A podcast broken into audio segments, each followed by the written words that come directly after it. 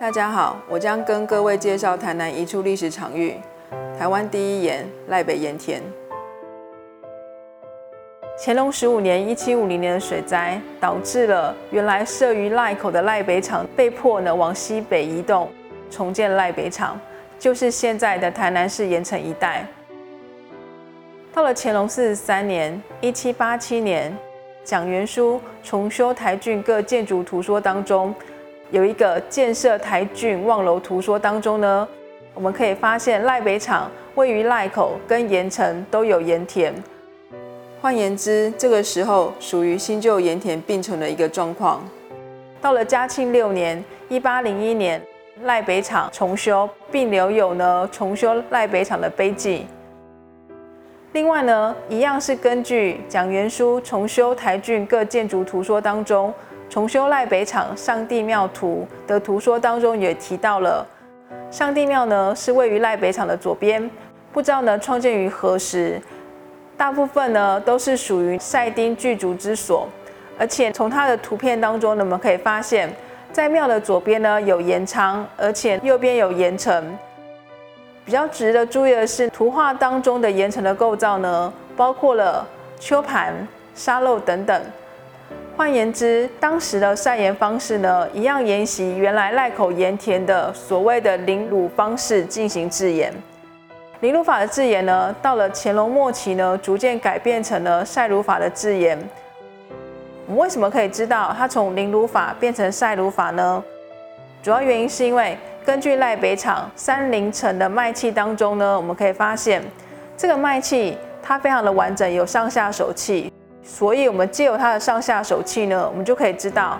当时三零层它的买卖过程当中。是否可以让我们知道当时盐城的一个结构是否有所改变？我们发现了三陵城在乾隆四十八年的时候，它的设备有沙漏、水库等盐城作业的设备。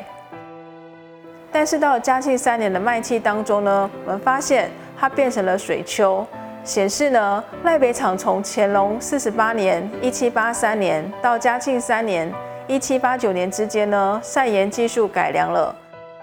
从淋卤法转变成晒卤法。而赖北厂式的晒卤法，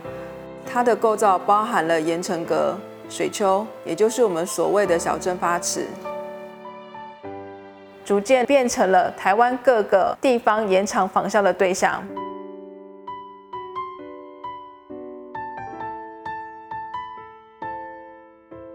道光三年的时候呢，当时的中南厂因为大风雨的摧毁，所以当时的台湾府知府邓传安呢，就下令了，希望能够由吴尚新前往当地看看如何重建这些盐场，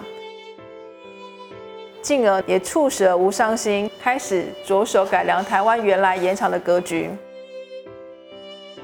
他增加了水层跟卤缸。形成我们现在所谓的盐田的结构，也就是现在大家如果有去金仔角看盐田的时候呢，所发现的瓦盘盐田的结构，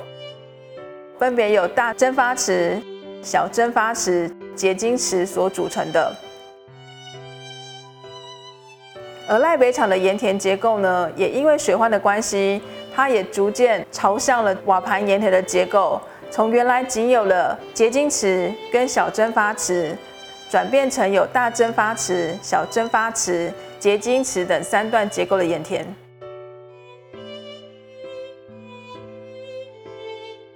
根据一八九六年宣厂三郎的调查，赖北厂的盐田，它包含了有提案、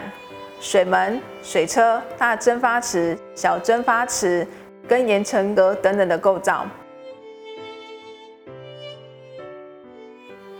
清领时期赖北厂在日治时期改称为盐城盐田。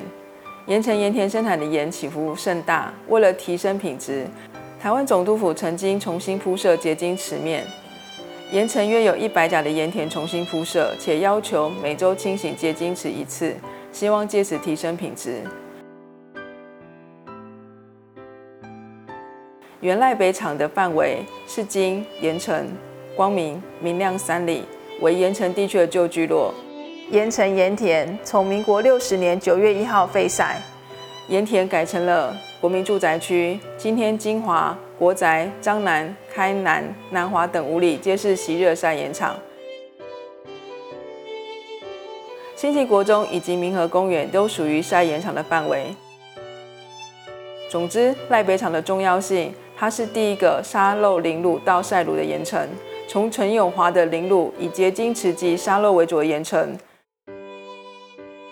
嘉庆三年之后，开始出现水丘，以晒卤为主。